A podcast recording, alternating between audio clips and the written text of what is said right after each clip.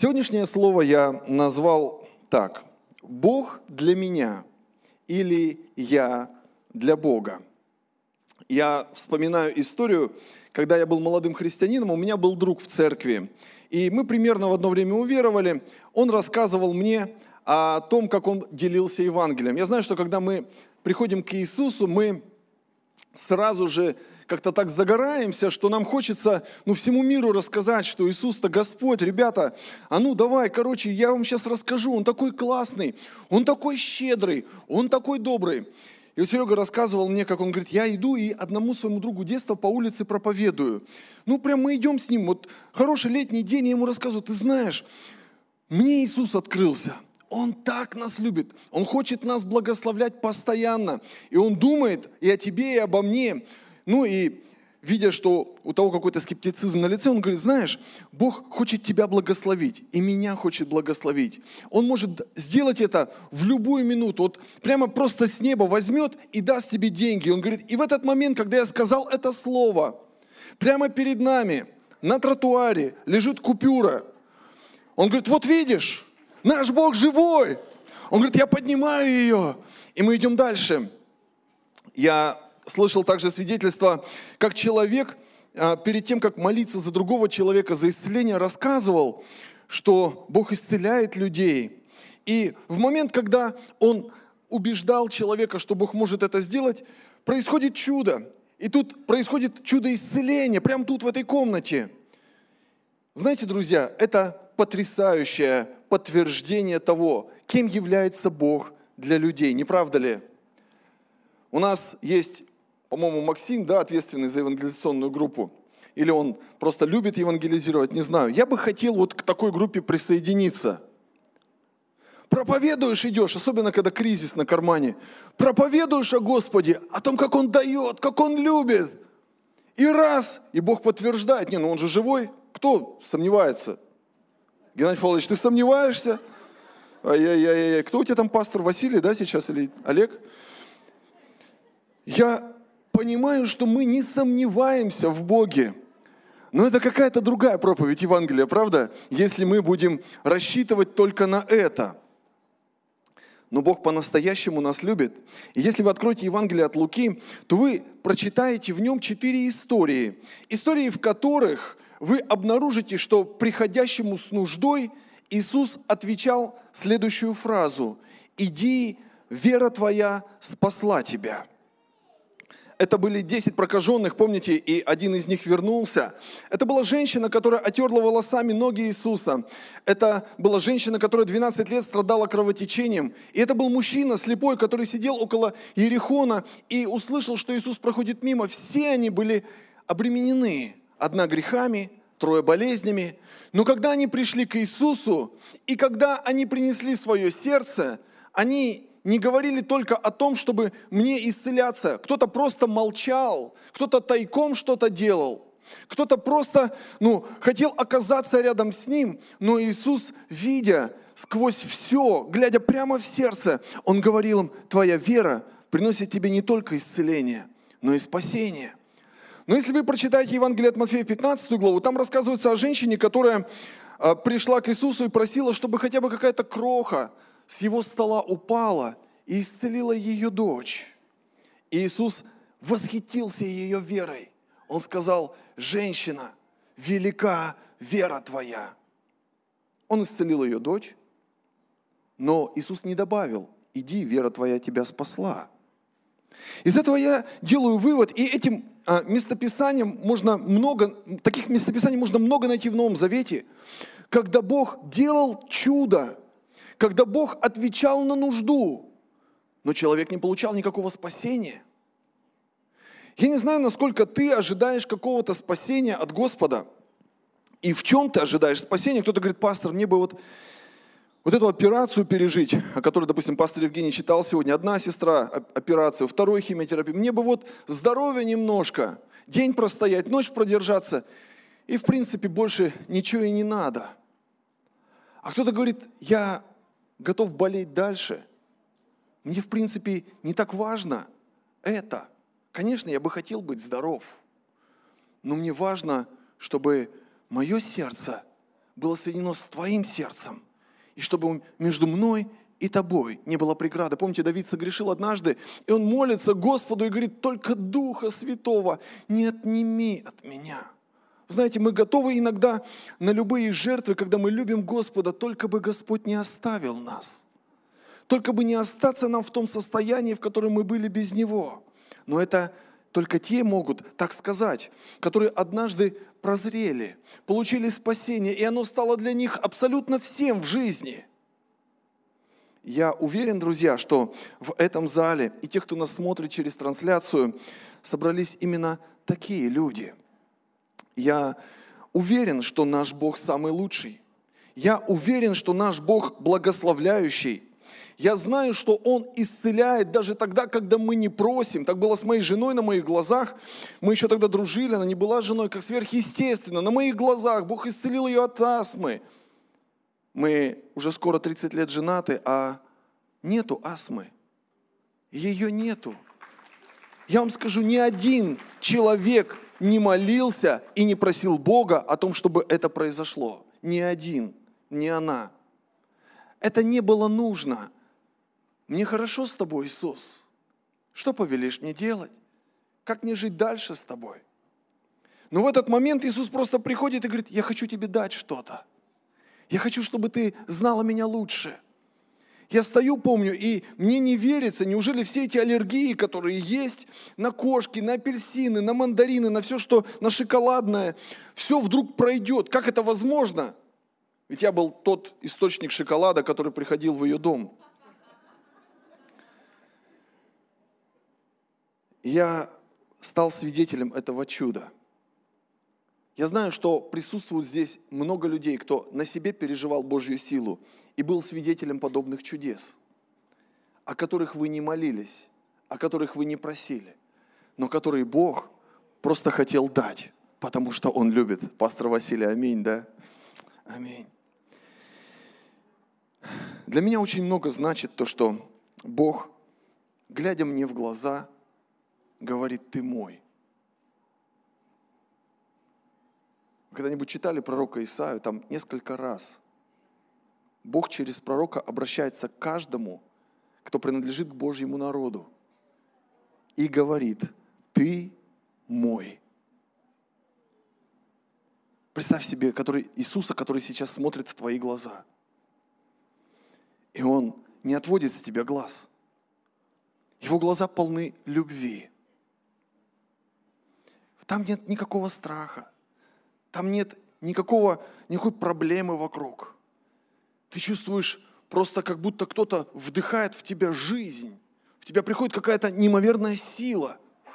Тебя просто как будто наполняет каким-то сверхъестественным покоем, миром, и все проблемы как будто не имеют того, то есть ну, силы давления на тебя, будь то болезнь, финансы, проблемы в взаимоотношениях, как будто все уходит. Да, Иисус? я твой. Нам хочется, чтобы он повторял эти слова с утра, днем, вечером. Он говорит, я прочитаю лишь один стих из нескольких. Ныне, 43 глава Исаия, первый стих. Ныне же, так говорит Господь, сотворивший тебя Иаков и устроивший тебя Израиль. Не бойся, ибо я искупил тебя, назвал тебя по имени твоему, ты мой. Эти слова вселяют в меня неимоверную уверенность в завтрашнем дне. Что бы ни происходило, никто не сможет похитить меня из его руки. Он действительно все делает для меня. Если надо, исцелит. Если надо, благословит. Если надо, от врагов избавит, которые придут. Все сделает для меня. Есть кто-то, кто на это может сказать аминь? Его любовь к нам весьма велика. Мы не можем ее вместить. Мы не можем ее понять. Мы лишь каждый раз можем восхищаться и расширяться, и понимать, что наш ум безгранично не может принять то, что есть у Бога, но мы как бы чуть-чуть больше вмещаем с каждым разом. Господи, как Ты велик и как Ты прекрасен. Я хочу прочитать вам еще несколько текстов из Священного Писания, Книга Второзакония несколько раз говорит эту самую мысль. Книга Исход. Я могу перечислять книги, везде такое чувство в Ветхом Завете, и потом мы придем к Новому, говорится эта мысль. Послушайте. 7 глава, 6 стих. «Ибо ты народ святый у Господа Бога твоего. Тебя избрал Господь, Бог твой, чтобы ты был собственным Его народом из всех народов на земле». Теперь я прочитаю послание к Титу 2.14. «Который дал себя за нас, чтобы избавить нас от всякого беззакония и очистить себе народ особенный, ревностный к добрым делам. Бог говорит к нам во всех заветах, во все времена, что я беру и собираю себе народ особенный, который будет именоваться моим народом. Не просто народом, не просто христианами, не просто добрыми людьми, не просто людьми, которые не творят зла, которые живут в мире друг с другом, которые приходят в церковь по воскресеньям, которые что-то еще делают хорошее.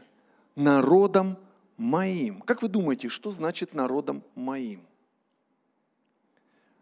Вы когда-нибудь размышляли, что вы, как апостол Павел говорит, куплены дорогою ценою, и вы не свои? Что значит «я не принадлежу себе», «я не свой», «меня кто-то купил»? Мы обычно знаем, что в рабство, когда продают, да, ужасно, и раб не очень-то много прав каких-то имеет. Вот его продали, ну и как бы вот, ну, судьба у него такая тяжелая. В основном с рабами так поступают, правда? Взяли, продали, когда хотели, кому хотели. И не может человек жениться без разрешения, не может детей родить, не может делать, что хочет – Вообще полная проблема в жизни.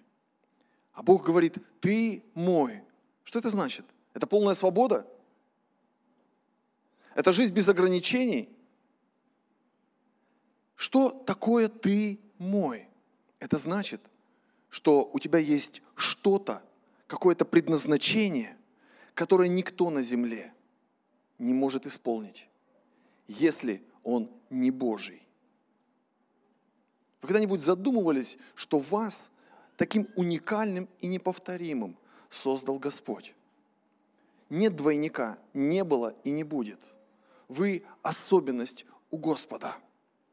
Когда вы смотрите на свою жизнь, и люди, с которыми вы сталкивались и сталкиваетесь, это люди, с которыми я не знаком.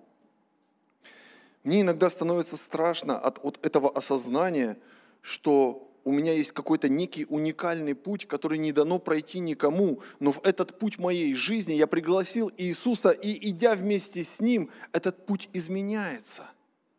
Бог начинает влиять на то, где я оказался. А потом, через годы, я понимаю, не я там оказался, Он меня туда привел. И начинаю понимать, что за моими болезнями, моими потерями, моими проблемами и бедами чаще всего была его незримая рука, которая позволила всему этому быть. Я никогда не забуду, когда мою жену сбил автомобиль. И это было давно, но это было прям в Рождество, прям 7 января. Прям подарок такой был. Просто переломал и уехал. И она лежала в больнице месяц за месяцем. Сначала на вытяжке, потом на разного долечениях этих моментах. И было непростое время когда мы пытались понять, Господи, а где же Ты во всем этом? Но по прошествии короткого времени мы стали наблюдать, какая огромная благодать была на Лене, и сколько людей получили спасение во всех тех больницах, которых ей пришлось побывать за это время восстановления. Мы иногда как-то ну, так, ну, не сильно серьезно, что ли, относимся к спасению одного человека – ну да, кто-то вышел к сцене, покаялся. Ну там пасторы есть, позаботиться. Ну аллилуйя, слава Богу. О, сегодня два. О, на праздник десять пришло. Друзья мои, Бог работает и проделывает огромную работу. И кто-то платит большую цену, а кто-то сильно страдает. Для того, чтобы хотя бы одна душа обратилась к Иисусу. Но когда это происходит, радость перекрывает все потери. Я не знал, было ли у вас когда-нибудь такое. Вечером, говорит, у них плач, а на утро воцаряется радость. Почему? Потому что Бог все покрывает. Он вводит нас в испытание и выводит нас из испытания. Но за это время спасаются другие люди.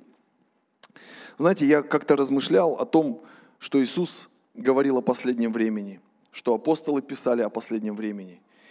И честно сказать, размышляя обо всем этом, мне становится страшно. Вам когда-нибудь становилось от этого страшно? Не, ну если серьезно читать. Читаешь 24 главу от Матфея. Думаешь, ну да, все будет, будет, там потом будет. Чуть-чуть что-то подобное начинает в твоей жизни происходить. И ты как волнуешься. Не знаю, только мне, наверное, такое чувство знакомо. Ладно, я тогда про себя только скажу. В общем, что я делаю, когда я так волнуюсь? Во-первых, я понимаю, что волнуюсь я по причине того, что я примеряю себя как житель вот этих событий. Я понимаю, мне становится страшно от того, что я не могу победить эти события.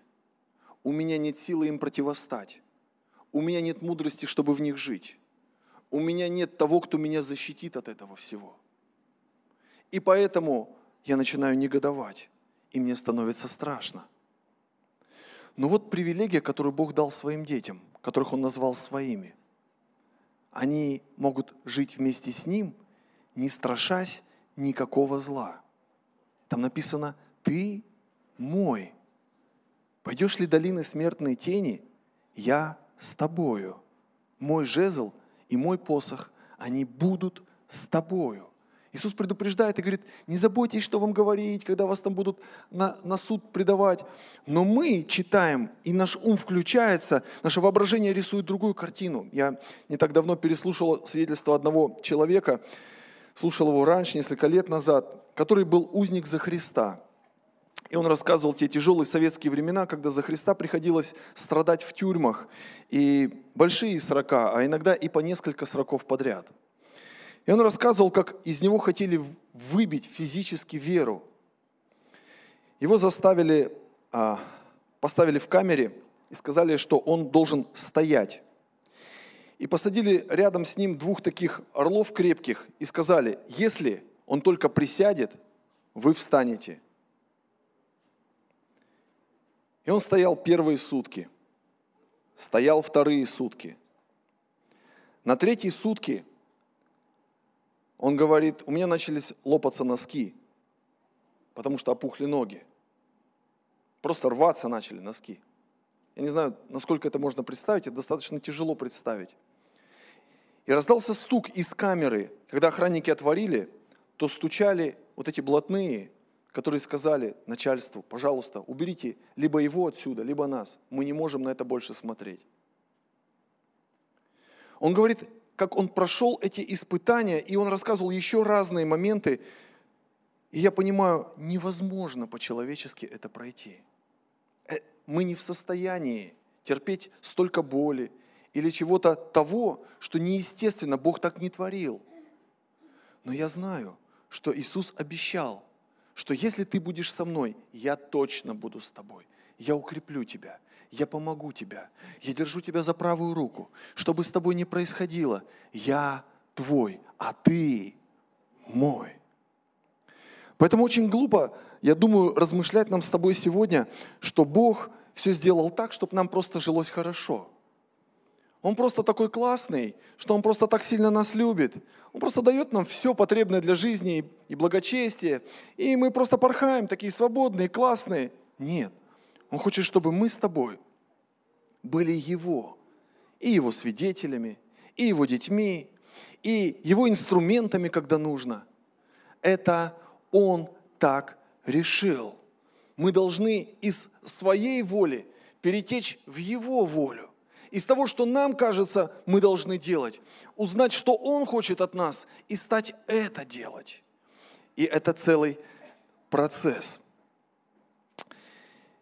Размышляя об этой теме, я задумался, глубоко задумался, чем должен заниматься человек Божий на земле. Что говорит об этом Библия? Ну, есть, понятно, прямое руководство, когда Бог говорит мне, пойди там и сделай что-то. Ну, это понятно. Но вот я Божий человек, вот я часть Его народа. Он спас меня, и я осознаю, что я всю свою жизнь посвятил Ему. Я хочу, чтобы Его было больше, Его воли было больше мной исполнено.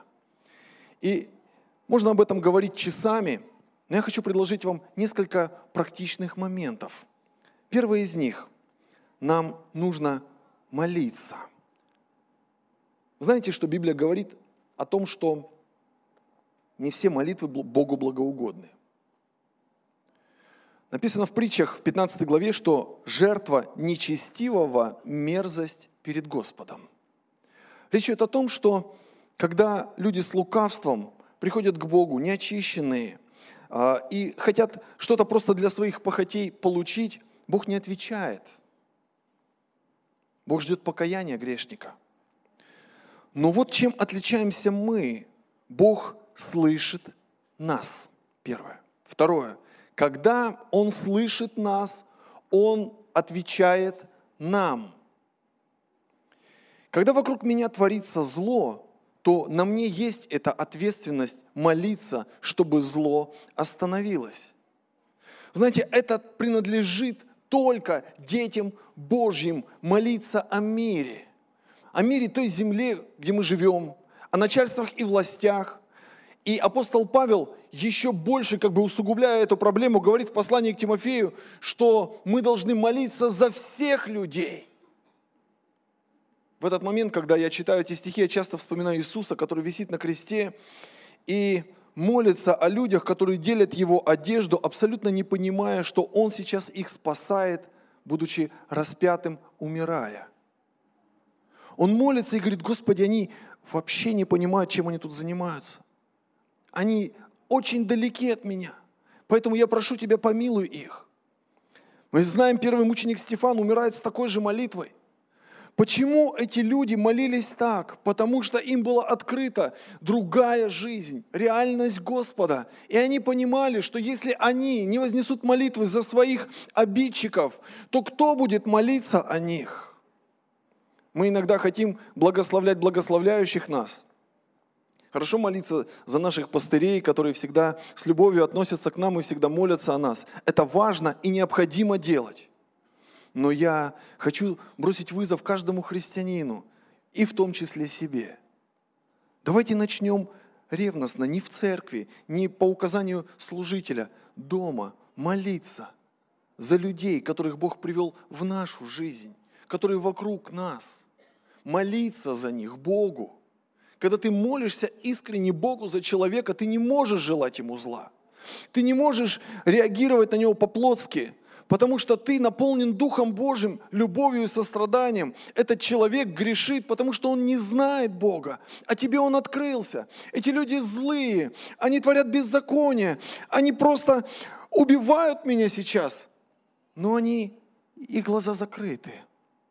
Бог ожидает, что мы, как Его дети, как Его народ, особенный народ, который Он очистил и привел к себе – которого Он утешает, наставляет, исцеляет, благословляет и ведет.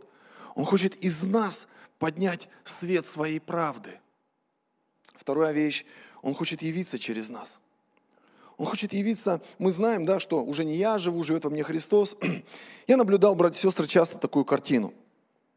Когда человек приходит к Иисусу, и Бог прощает его грехи, и видно, что сразу ряд грехов у человека отпадает.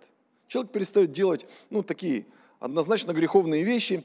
И я думаю, каждый сейчас вспоминает, как это было у него. Это действительно так. Это какая-то благодать с неба, которая просто приходит, и как часть всякой нечистоты с нас снимается, ну, я имею в виду, которую мы делали, которую нам хотелось сделать. Грехи прощаются все. Но потом происходит следующее. Год, два, три, человек ходит в церковь, и такое чувство, что дальше человек не идет, нет никакой перемены. Он приходит на работу, он подобным образом разговаривает, как он разговаривал раньше. Он приходит к своим родственникам, а родственники говорят, верующим назвался. Как бы, как, какого знали, такое есть. Хоть бы не позорился. И не раз ко мне приходили люди и говорили, пастор, посмотрите, вот, ну, когда вы есть, вот этот человек ведет себя так. Рядом с вами. А когда вас нет, он ведет себя по-другому. Я смотрю да вот, на конкретного брата и понимаю, я вижу Бога в его жизни. Я реально вижу, каким он пришел и что с ним сейчас. Но это вижу я. Я пастор, я живу с ним, я знаю, как этот человек очищался от каких-то моментов и как он бывает непросто. Люди мира смотрят на другое. Я хочу сказать, Бог предлагает нам выразить не самих себя. Бог повелевает нам, чтобы Христос отобразился в нас. Это значит, что в нас должно что-то произойти, какая-то перемена, но Бог не будет действовать насильственным способом никогда. Он хочет, чтобы ты участвовал. Он хочет, чтобы ты сказал, Господи, я хочу от этого избавиться. Я вижу, что мой скверный характер разрушает отношения. Я вижу, что мои вот эти предвзятости, они людям не нравятся. А что мне с ними делать? Чтобы человек возревновал настолько, чтобы, идя за Иисусом, действуя вместе с Ним, через какое-то время начала происходить, начала происходить глобальная перемена. Я думаю, что люди будут видеть перемену. Они не всегда о ней скажут. Но именно эта перемена и покажет, живой ли у вас Христос. Или вы отвечаете заученными фразами. Это не может никто в этом мире сделать. Никто никак не может выразить. Это могут выразить только дети Божьи, народ Божий, которых призвал в свой свет, в свою праведность Господь. Размышляя об этих вещах, я понимаю, что это очень сложно бывает. Очень сложно простить человека, который сделал тебе много зла. Очень сложно сдерживать себя, когда один и тот же Чаще всего это близкий человек. Близкий человек наступает тебе на больное место, говорит то, что ты его просил 10 раз не говорить. И это сложно. Это сложно взять себя именно в этот момент в руки, остыть внутри и не выдавать то, что ты выдаешь всегда. Как же это возможно сделать? Теория о том, что в нас живет Иисус или должен жить, они нам не помогут. Замечали это? Теория она лишь показывает тебе, в каком направлении тебе надо двигаться. Но двигаешься и принимаешь решение ты самостоятельно с Господом. В Евангелии от Матфея есть а, два упоминания о том, что Иисус, значит, ну, а, говорит такие слова. Он говорит, что если кто хочет идти за мной, отвергни себя, возьми крест свой и следуй за мной. И в 10 главе он говорит об этом как, знаете, как о некой теории. Он рассказывает, что будет время, когда брат предаст брата, дети восстанут на родителей. И он говорил это в контексте, чтобы мы не доверяли полностью, не полагались на людей. Что люди будут подводить, придет время, когда даже родные разделятся – и во всем этом он пытался сказать, что если ты будешь сохранять душевный покой и равновесие, душевные какие-то отношения, все будешь делать, исходя из своей души, вроде как, чтобы что-то не разрушить, то, что уже ну, давно должно было бы быть, наверное, разрушено в, твоих, в твоем внутреннем человеке. Он говорит, тебе надо понять, либо ты потеряешь душу ради меня, и потом найдешь ее во мне – либо ты будешь ее сберегать, и в результате все потеряешь. И в 10 главе он просто рассказал это как пример и, наверное, пошел дальше. А вот в 16 главе бросается вызов ему самому. Вы помните эту историю, когда Иисус спросил учеников, «А, ребят, за кого вы меня почитаете? И там Петр выпалил, что ты Христос, Сын Бога Живого, Иисус ему говорит, что не плоть и кровь тебе открыли. И с того времени Иисус, написано, начал ученикам рассказывать, что ему надлежит много пострадать, быть убитому и в третий день воскреснуть. И тогда Петр начинает ему прикословить и говорит, Господи, да не будет этого с тобою. Вот это душевное состояние человека включается. Давай не будем вот о злом говорить. Давай не будем о плохом. Все же так хорошо, Иисус. Ну все так классно, зачем кого кто-то убивать должен? Посмотри, тысячи людей исцеляются. Давай, давай, давай вот тему эту выключим. Что отвечает ему Иисус в 23 стихе? Он же, обратившись, сказал Петру, «Отойди от меня, сатана, ты мне соблазн». И вот ключ. «Потому что думаешь не о том, что Божие». Знаете, интересно, что то, о чем ты размышляешь внутри, что никто не видит, ты потом выдаешь. Иногда даже не замечаешь, что ты выдал что-то не в попад. Кто-нибудь выдавал что-нибудь не в попад? Почему? Потому что ты только что внутри был в определенном мире, который формировал своими мыслями, и тебя кто-то спрашивает, а ты... Я помню, как я полусонный разговаривал однажды. Я был поздно ночью, и я уже засыпал, мне что-то то ли снилось, то ли видение, я не знаю, но я еще не верующий был, наверное, не, не видение. И меня спрашивают, а я такой, ну, типа там, ну что, ну там пойдем там или там что-то сделаем. А я говорю, режь пополам. Смотрит на меня, в смысле? А у меня в этот момент такой полусон. Мы на кухне, булка хлеба, и, значит, э, нас много людей, нужно как-то накормить всех. И когда меня кто-то спрашивает, я подумал, что речь идет вот об этой булке. Я говорю, режь пополам. Но речь была вообще о другом. Я думаю, что кто-то себя узнал, у него тоже такое было. Вот когда мы находимся во внутреннем мире в своем, мы оттуда и выносим. Праведный человек из, там, выносит праведные сокровища, да, это из сердца. А это из внутреннего мира, когда ты размышляешь. И вот Иисус говорит, когда ты начинаешь думать о Божьем, ты откладываешь душевные вещи. Если ты хочешь, чтобы я отобразился в тебе, то ты не должен жалеть себя. Ты не должен оправдывать себя. Если ты хочешь, чтобы вот мое имя, которое сегодня наречено на тебе, открылось для других людей, чтобы я благословил и тебя, и через тебя этот мир, не сосредотачивай все свое внимание на себе. Иначе ты будешь проблемой, ты будешь стопором. Из-за тебя не произойдет что-то очень-очень важное. лет 15, наверное, назад примерно, когда у меня были маленькие дети и очень много служения. Не часто я возвращался домой рано, и когда возвращался, это были такие, ну, считанные дни, которые даже никто не считал, потому что, ну, просто поток был. Я помню, как я в начале 10 оказался дома, и думаю, ну, сегодня могу выдохнуть, хорошо, как-то чуть-чуть побыть тут дома, чуть-чуть как-то пораньше спать лечь. Мне звонит мой друг. А на днях у него папа упал с крыши и сломал шею. И лежит в реанимации. И говорит, слушай, давай папу навестим в реанимации. И где-то внутри у меня такое, ну только не сейчас. Ну я же ему не скажу по телефону так. Я говорю, ну да, давай, давай, ну сам думаю, сейчас как-то надо все на завтра устроить. Я говорю, ну ты понимаешь, там надо позвонить врачу, договориться, чтобы там пустили, там, то все.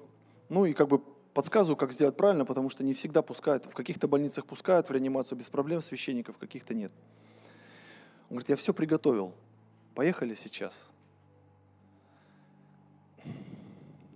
Ведь это сложно объяснить человеку, который не знает, что такое служение 24 на 7, как пастор Василий любит говорить.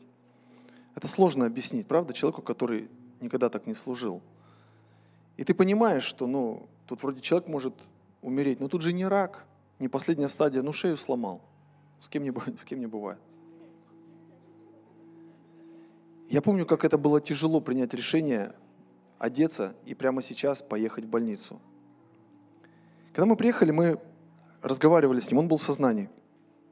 Он не мог говорить, он знал меня, и он прекрасно понял, зачем я приехал – я, если честно, не думал, что так все будет, как все случилось.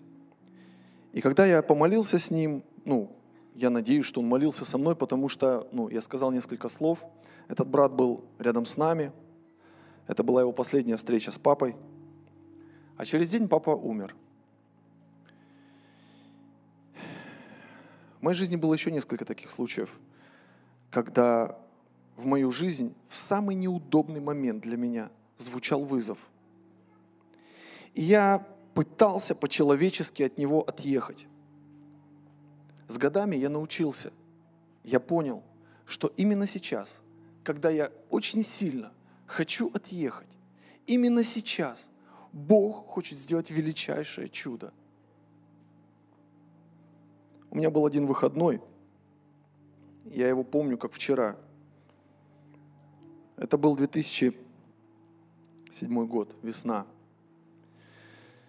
Я дома, время где-то 11-12 утра, я дома. О чудо, среди недели. И звонит мне один браток наш из церкви. Говорит, Александр, слушай, я тут заехал на кирзавод, мне тут кирпичи надо было купить. И говорит, это, тут можно кирпич брать по 2 рубля за штуку, но только самим надо разбирать. Я говорю, ну ты скажи, что это. Поговори с ним, может, они нам как-то там подешевле дадут. Скажи, что мы церковь. Он звонит через пять минут. Я поговорил. Нам как церкви по рублю дадут. Я думаю, ну молодец, на 50% сторговался. Ну, я говорю, ну хорошо, ладно. Он говорит, ну тут как бы его много, но тут берут люди. Ну ладно. Ну что вы думаете? Еще полчаса борьбы, а кирзавод-то две остановки от моего дома. И я на машине. Но я так не хочу. У меня выходной. Люди добрые, не звоните мне в выходной. Это исповедь сейчас была. Я собираюсь, еду на кирзавод и смотрю в глаза этому начальнику и говорю, послушай, мы хотим построить Дом Божий. Я не знаю, понимаете вы это или нет. У нас есть много женщин, пожилого возраста людей, детей. Мы вот как сможем, пособираем тут. Он говорит, приезжайте, я дам вам бесплатно, только поддоны будут ваши. Сотни людей на сегодняшний день прошли через Плотниково. Тогда там не было ни одного реабилитанта. Это было до того, как первый реабилитант туда приехал. Я помню, как сейчас мы набрали 186 поддонов вместе с вами. Я знаю, что в, то, в тот день мне очень не хотелось, чтобы мне кто-то звонил. Но именно в тот момент, когда тебе так неудобно, Иисус хочет кого-то спасти. У него нет выходных. Он делает так, чтобы ты вышел из себя, отложил свою душу, свои немощи, свои заботы, свои болезни. Ты скажешь, Господи, тебе без разницы, что я сейчас болею. Если Он хочет кого-то спасти, Он скажет, если ты не пойдешь, другой пойдет. Я понимаю, друзья, что Бог призывает нас стать Его народом. Он не призывает нас просто быть хорошими людьми в этом мире и светить своей хорошестью, облагороженной им. Бог для нас или мы для Бога? И Бог для нас – и мы для Бога. И только в единстве с Ним мы сможем исполнить то, для чего были созданы. И ты, и я. И каждый однажды, представь под Ним, скажет, Иисус, вот это я отложил для Тебя. Вот это я сохранил для Тебя. Я сделал для Тебя. Я принес Тебе. Если ты сегодня слышишь меня, и ты говоришь, я не так много еще принес. Я помню, как однажды один брат ко мне подошел, старшего возраста, и сказал, ко мне пришел Бог, когда я молился, и он сказал мне, ты еще ничего для меня не сделал. А я смотрел на него и не мог понять, думаю, а чего он так весь трепыхается? Думаю, служил лидером домашней группы много лет, в церкви всегда на все откликается, везде помогает. Как еще не служил? Он говорит, нет, я хочу больше. Не смотри на мой возраст, что мне за 60. Я хочу больше. Я знаю, у каждого будет награда. Принеси сегодня свое сердце Иисусу. Давайте встанем для молитвы. Скажи, Иисус, я твой не по названию. Я твой не потому, что ты на Голгофе умер за меня только поэтому, но еще и потому, что я хочу быть Твоим, я хочу Тебе угождать, я хочу с Тобой прожить свою жизнь. Я реально буду делать то, где от Тебя буду получать руководство. Давайте закроем глаза и поднимем руки к Богу. Иисус, Ты сейчас здесь. И ты знаешь, что в наших сердцах. Мы просим Тебя, Господи, помоги нам не уйти с этой земли с пустыми руками. Ты очистил нас. Ты призвал на свой чудный свет. Ты сделал нас своими. И мы это чувствуем, мы это знаем. Где-то до глубины души мы уже пропитаны тем, что Ты благословляешь, Ты исцеляешь, Ты милуешь, Ты спасаешь. Но мы не останавливаемся на этом. Мы понимаем, Ты спас нас для себя. У Тебя есть цели и планы на наши жизни, на наши поступки, на те ситуации, в которых Ты вводишь нас. Господи, используй меня. Господи, я хочу пригодиться Тебе. Я хочу сделать то, почему я здесь, почему я в этой семье родился, почему я в этом городе живу. Почему я в этой церкви сегодня служу? Ты знаешь, и я тебе доверяю. Все мои дни, все мои часы я посвящаю снова и снова свое сердце тебе, Иисус. Поклоняюсь и молюсь во имя Иисуса Христа. Аминь.